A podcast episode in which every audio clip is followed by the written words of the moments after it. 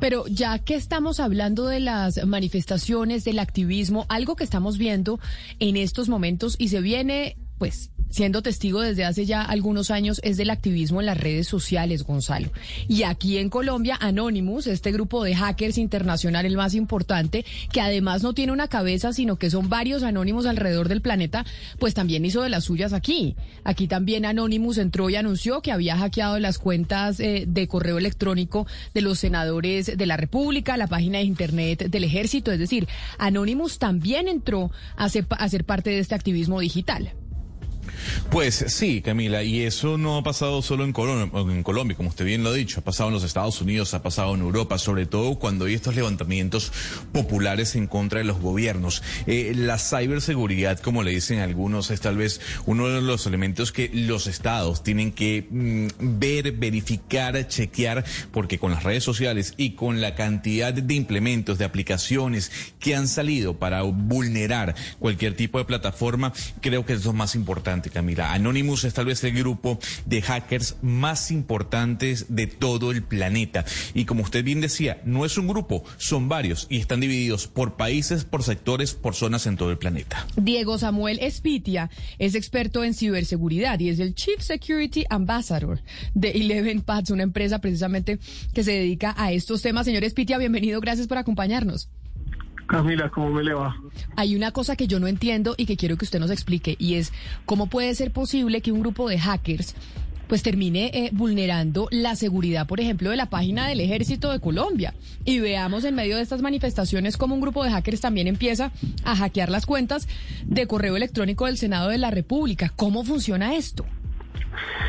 Lo primero que quiero eh, decir y hacer la salvedad es que eh, una cosa son los hackers y otra cosa es el hacktivismo y otra cosa son la delincuencia cibernética. Los hackers somos los que trabajamos en bien de la ciberseguridad, somos los que hacemos los protocolos de seguridad y somos los que avisamos a las empresas eh, que tienen un nivel de seguridad malo o una vulnerabilidad.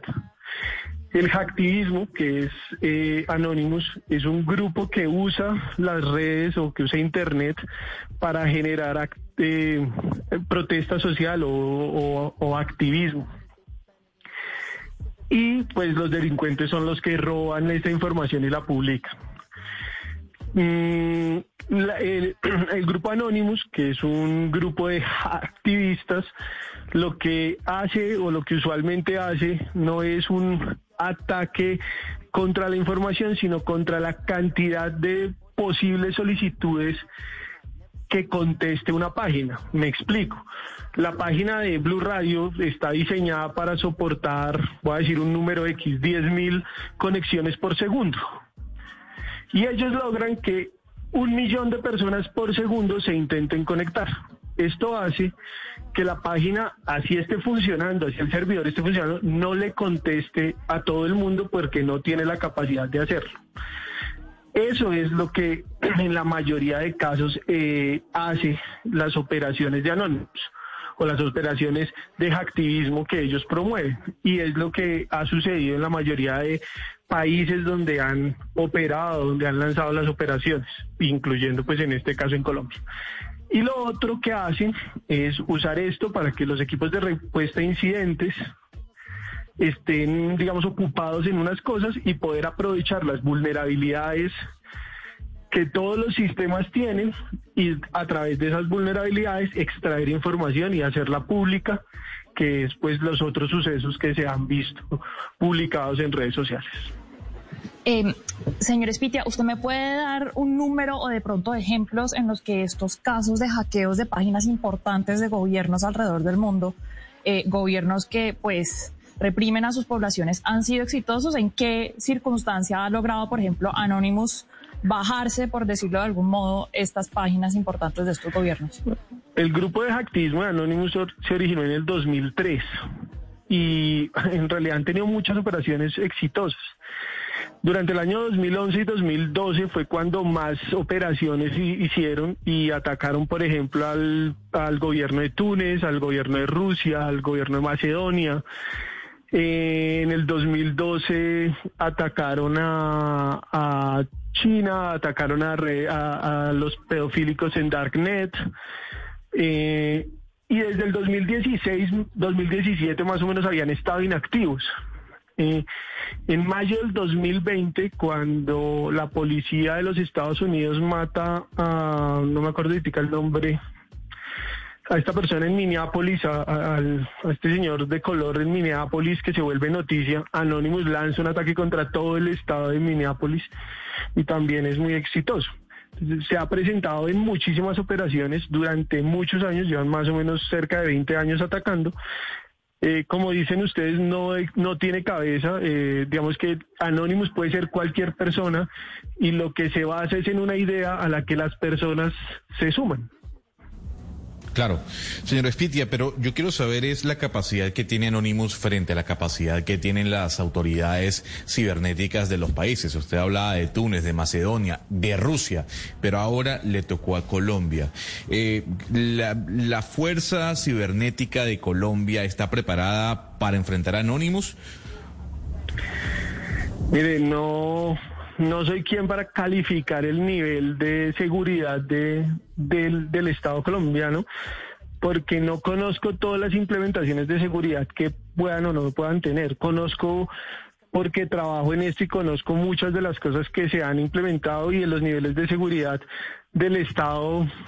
Eh, se han tomado varias medidas de control en los últimos años, incluso eh, desde Telefónica hemos apoyado en muchas instalaciones de cosas de seguridad pero como le decía, el problema de esto no es tanto la capacidad defensiva, sino que estamos hablando de que, por ejemplo, montan una página en Internet en Taiwán, que con que usted solo abra la página de Internet en Taiwán, esa página genera 5.000, 10.000 conexiones por segundo contra la página de, de Blue Radio, o contra la página de la presidencia, o contra la página del ejército, y la empiezan a colapsar. Y si, si una sola persona se uniera, pues no habría mucho problema. 5.000 conexiones es controlable. Pero si estamos hablando de 100, 200, 1.000, 1.500 personas conectándose a esa página, la página por cada uno generando 5.000 conexiones, pues tiene un flujo de tráfico totalmente incontrolable. Claro, pero ahí en, ese caso estamos hablando de tumbar la página y la plataforma, ya sea de cualquier institución pública o privada por el número de conexiones y porque ésta no puede aguantar, como usted bien decía. Pero cuando hablamos de poner eh, a, la visibilidad de la ciudadanía información confidencial, números telefónicos, data, a eso me refiero.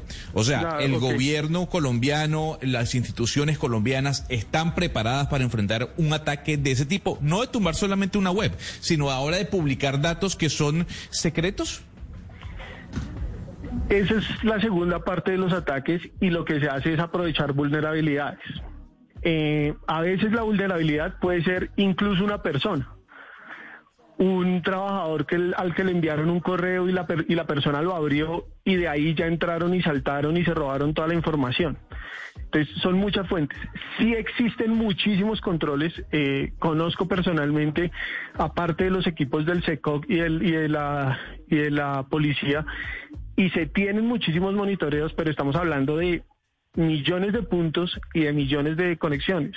Entonces, no es tan sencillo llegar a controlar todos los flujos y detectar todas las vulnerabilidades. Como le he dicho, en los últimos años se ha mejorado la seguridad, no es la más óptima, no es un nivel de seguridad que pueda garantizar eh, un control total de todo el tráfico, pero el Estado colombiano ha mejorado en los últimos años la seguridad de, de la infraestructura. Sin embargo, pues hay departamentos, municipios que mantienen infraestructura muy vieja, que ya no está eh, soportada, por la cual acceden ahí y desde ahí pueden saltar a otras instituciones. Pero mire, señor Espitia, lo que se vio en Colombia y lo que se vio estos días es que no solamente eh, Anonymous cogió las páginas como tal del ejército y del Senado, sino los correos electrónicos los entregó con claves, eh, con las claves y la gente podía acceder a estos correos electrónicos. Ahí cómo se frena esa andanada. O sea, una cosa es que uno dice, bueno, desde el servidor uno trata de bloquear lo que hizo Anonymous con las páginas principales, pero con los correos de cada uno de ellos dando las claves, ¿eso cómo lo frena uno?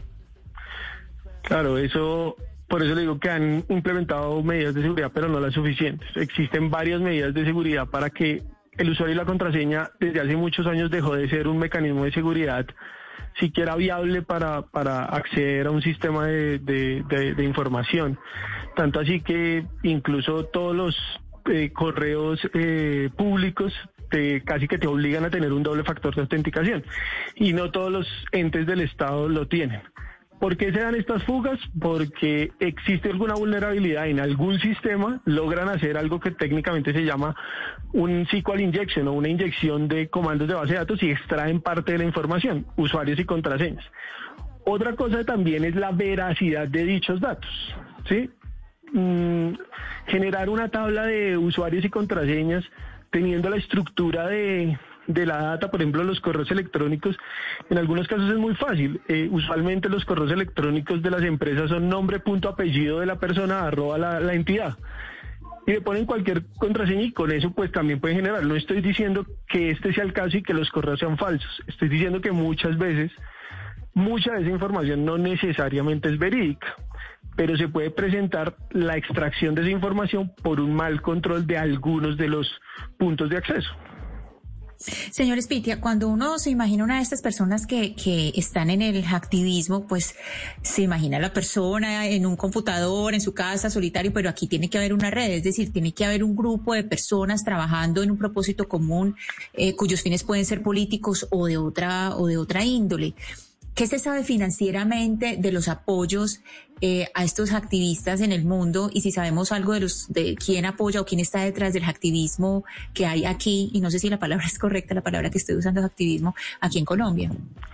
Sí, sí es correcto, es activismo. Eh, hay grupos de activismo que sí se han podido relacionar directamente a incluso a estados o a entidades financieras, pero ya no es un hacktismo como, como el que está sucediendo acá, que digamos es un apoyo a la protesta social, sino ya tienen otro tipo de objetivos mucho más políticos.